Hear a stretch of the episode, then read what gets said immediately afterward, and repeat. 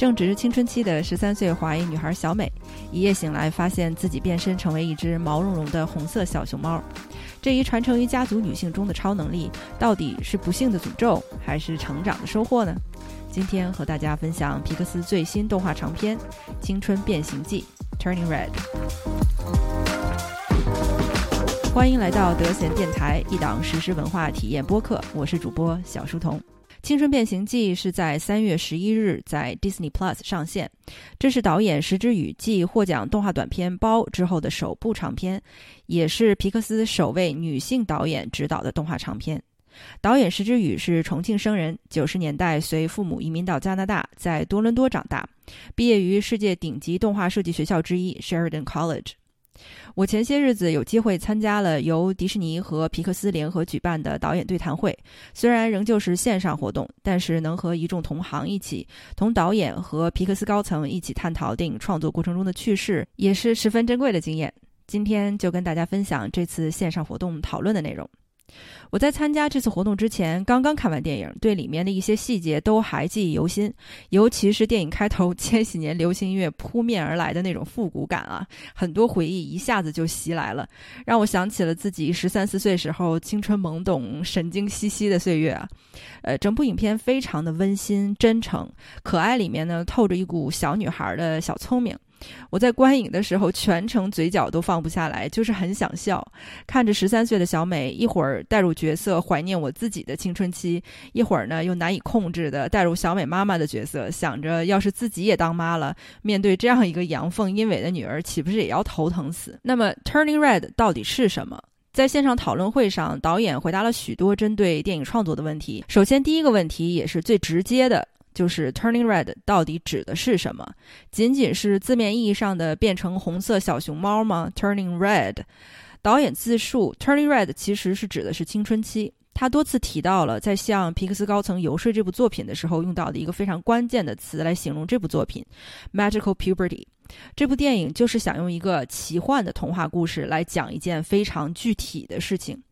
那创作团队在设计动画形象时候的目标呢，就是一定要把小熊猫那种毛茸茸、特别好抱、很温暖，但是有点笨拙的感觉呈现出来。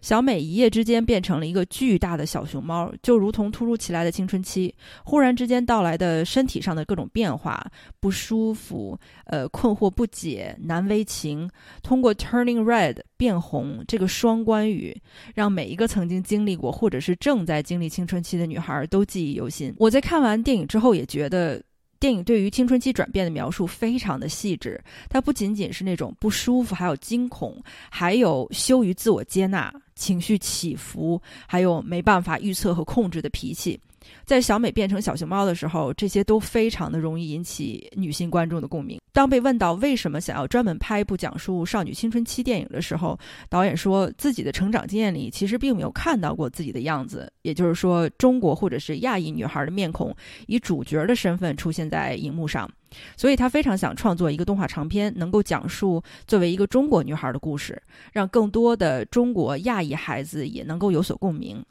这和我身边的许多少数族裔的这个影视创作者的经验非常的相似，大家打记事儿起就没有在电影或者电视上看到过自己的民族或者文化作为正面主角的形象出现，而终于等到自己在行业里有一席之地了之后，此时不创作更待何时呢？导演还说，《青春变形记》是一部完全关于成长经验的作品。看完影片，他非常希望大家能带走的信念是：青春期是混乱的，也是无法控制的。但女孩如果想要成为女人，不是掩盖一切、否定这个混乱的存在，而是去拥抱这些困惑，并与之和解。这样才能破除附加在精神上的魔咒。在讨论会上，导演和皮克斯高层还分享了一些幕后趣事和彩蛋。对于小美的三个朋友的创作角度，导演说，每个女孩都代表了她自己性格的一个面相。这些角色也有她一起长大的朋友的影子。而其中那个时刻情绪饱满、为朋友愿意上刀山下火海的 Abby，就是受导演的同学和同事的启发。而这位老同学。也兼现任同事，就是给阿比配音的演员。而小美的性格呢，在创作不同阶段都是非常一致的。皮克斯一直强调不要把故事讲得太明显、太黑白分明，而且从头到尾都在不断的挑战创作团队的故事角度，不要为了制造冲突而去制造冲突。冲突的存在其实是为了展现各方的态度和立场。如果仅仅是用简单的人物刻画或者说叙事让一方显得很无理、很霸道而突出主角的立场，那么这样的故事其实是不完整的。那对于电影中另外一个重要的角色小美的妈妈，皮克斯高层 在这个讨论会中就大笑着说，从一开始就想到要找 Sandra Oh 吴山卓来给妈妈配音。他们甚至动用了电影编剧 Julia Cho 的个人关系啊，走后门也想要让呃让 Sandra Oh 来配音。小美妈妈这个角色虽然乍看上去就很像，呃，我们最近几年熟悉的那种虎妈的那个刻板印象，但是随着剧情的发展，观众其实是会发现，妈妈所有看似疯狂的行为，其实都只有一个出发点，那就是对孩子无条件的爱。而创作团队也在不断的极力争取保留妈妈的一些人物性格。妈妈的这种极端保护欲其实是完全有理由，也是有情感支撑的。就跟很多的中国或者亚裔家长一样，他们对于孩子安全和健康的关心远远要大于其他任何事情。孩子到底有没有磕了碰了呀？或者是你有没有吃饱饭、睡好觉啊？这些事情远比孩子在小朋友面前的面子重要的多。那在剧情创作早期，小美在学校里边的那个讨厌鬼同学 Tyler，其实呢是被编剧团队设定为小美的表哥。角色的名字也不叫 Tyler，而叫 Leo。在更早一些的剧本的版本里边，这个表哥 Leo 也是会变身成小熊猫的，而且他还和小美有不少打斗戏啊，就吵架肯定会变变为这个 cousin 之间、表兄妹之间的这个打斗。但是最终还是被皮克斯高层以脱离剧情主线为由否定了，所以这一部分的剧情并没有出现在成片里面。影片也面临了一些呃比较激烈的批评的声音，有的人说电影的立足点太具体了，没有办法有共鸣，而且看着太累了，呃，就是那个词就是 exhausting 嘛。导演当时在讨论会上也特别回答了如何看待这类批评的问题，他当时就是说看着太累了。青春期和成长不就是每天都很精疲力尽吗？就是本身这个故事的主题它就是很累啊。然后他也坦诚的说，其实自己的创作并不是为了让所有人都喜欢。但是如果一个人或者说某一位观众仅仅是因为作品并不是完全讲述自己熟悉的或者说自己本人的生活经验而选择拒绝观看的话，或者说干脆就直接不要尝试自己可能不熟悉的生活体验，那他为这样的人感到可惜，因为你确实错过了太多非常精彩的内容。不过，对于所有的女性来说，这种对于青春期的兴奋和无助，还有困惑，其实无论在任何文化背景下，大家都是挺有共鸣的。当然，还有人批评这部电影刻意的迎合政治正确，把这个人物群像搞得非常的多元化。导演表示，现实多伦多的生活确实是这个样子的：孩子们在学校上学，大人们在职场，来自世界各地各种各样文化背景的人一起生活工作，大家彼此都尽量的尊重。呃，但其实都只是为了过好自己的生活。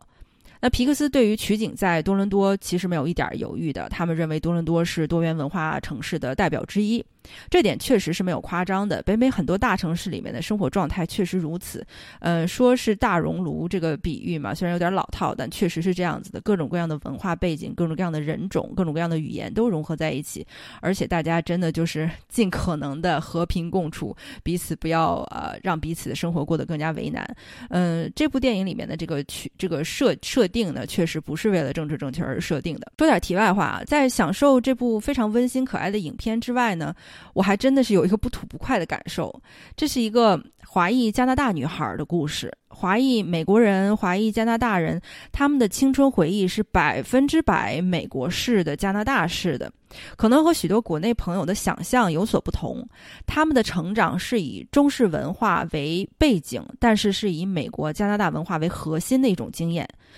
中华的文化更像是远处的山和云，和眼前的角色好像是有些关系，但关系并不大。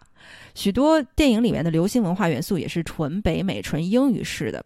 一个中国面孔的女孩说着做着，即便是非常传统中国文化的事情，但是看上去也显得有那么一点格格不入。对于很多中国观众来说，这种观感是惊异的，甚至可能是不适的，总觉得她好像哪哪都不太对劲儿。而电影的背景呢，取景自多伦多唐人街，这里边有非常多祖籍广东台山的华人移民居住在这里。由于历史原因，北美的华裔生活经验在很长一段时间里是被粤港澳、潮汕、客家、台湾文化所支配的，和很多大陆。呃，朋友的这个生活经验是相差甚远，和我本人的生活经验也是相差甚远的。对于九十年代之后更多的从大陆移居到北美的华人来说，这是一种非常奇异的交流经验，就感觉是被当地主流白人文化和当地华人文化的一种双重拒绝啊！甚至有些早年从大陆来的移民，为了找工作还要特别去学粤语。当然，随着越来越多来自祖国各地的移民的到来啊，这样的情形逐渐有所改变。更加多元的中国文化在各个国家都有了一席之地，各种中餐馆也不再只是粤菜、早茶。呃，其实更多的声音呢，更多中国的声音能够被当地人听到了。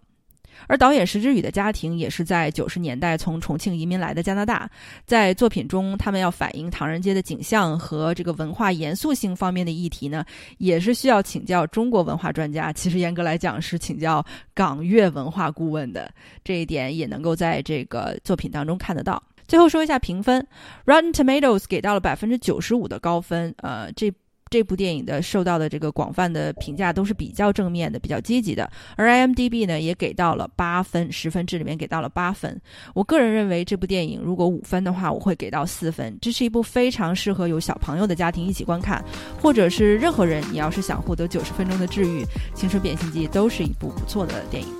今天先聊到这里，我是小书童，我们下期再见。